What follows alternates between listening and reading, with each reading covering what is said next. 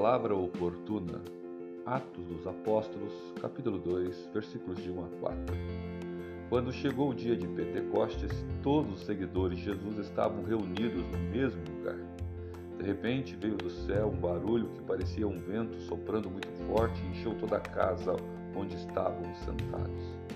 Então todos viram coisas parecidas como chamas, que se espalharam como línguas de fogo.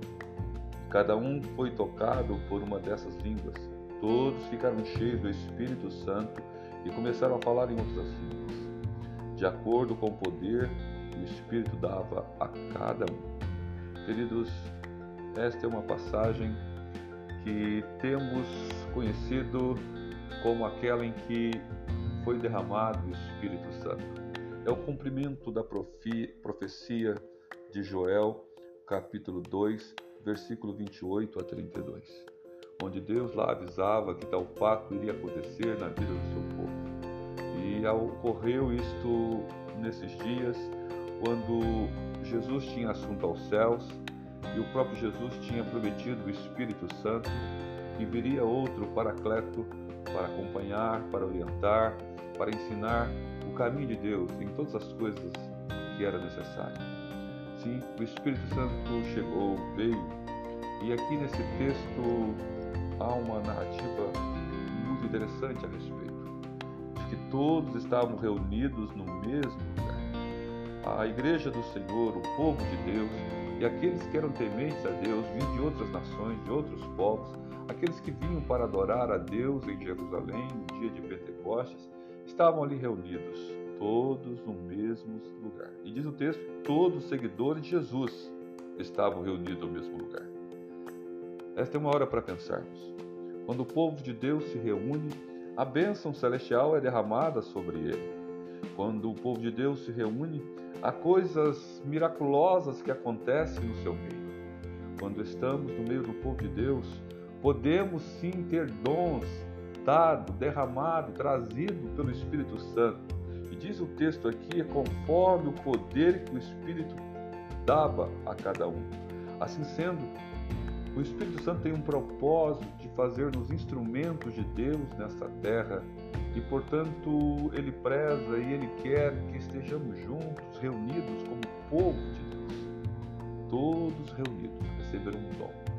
Falaram em outras línguas, em outros idiomas sim, puderam ser usados por Deus na vida de outras pessoas. Estavam ali para uma festa, mas o Espírito Santo deu a eles não somente a emoção, mas a razão, a motivação para poderem seguir em frente, caminhando, olhando para o Senhor que foi morto e ressurreto, aquele que tinha sido assunto aos céus, subido aos céus. Sim, o Espírito Santo foi derramado entre eles. Então eles começaram a falar outras línguas, começaram a ser instrumento de Deus, de proclamação da palavra de Jesus Cristo.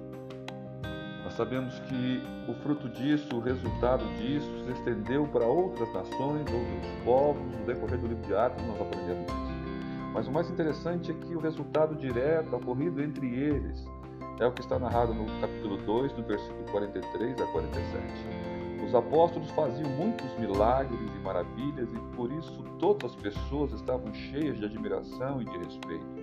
Todos que criam estavam juntos e unidos e repartiam uns com os outros o que tinham. Vendiam as suas propriedades e outras coisas e repartiam dinheiro com todos de acordo com a necessidade de cada um.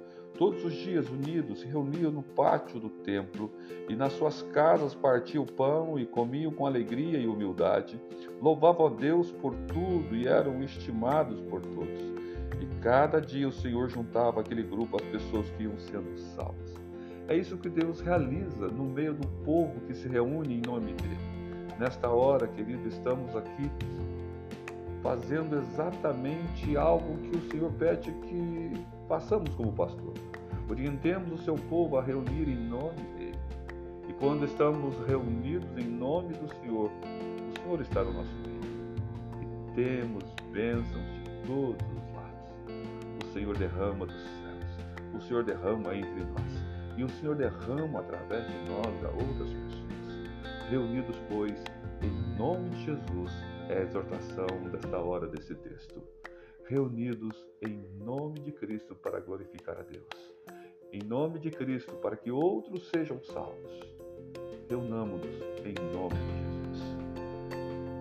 Esta é a palavra oportuna de Deus ao seu coração. Deus o abençoe. Em nome de Jesus. thank you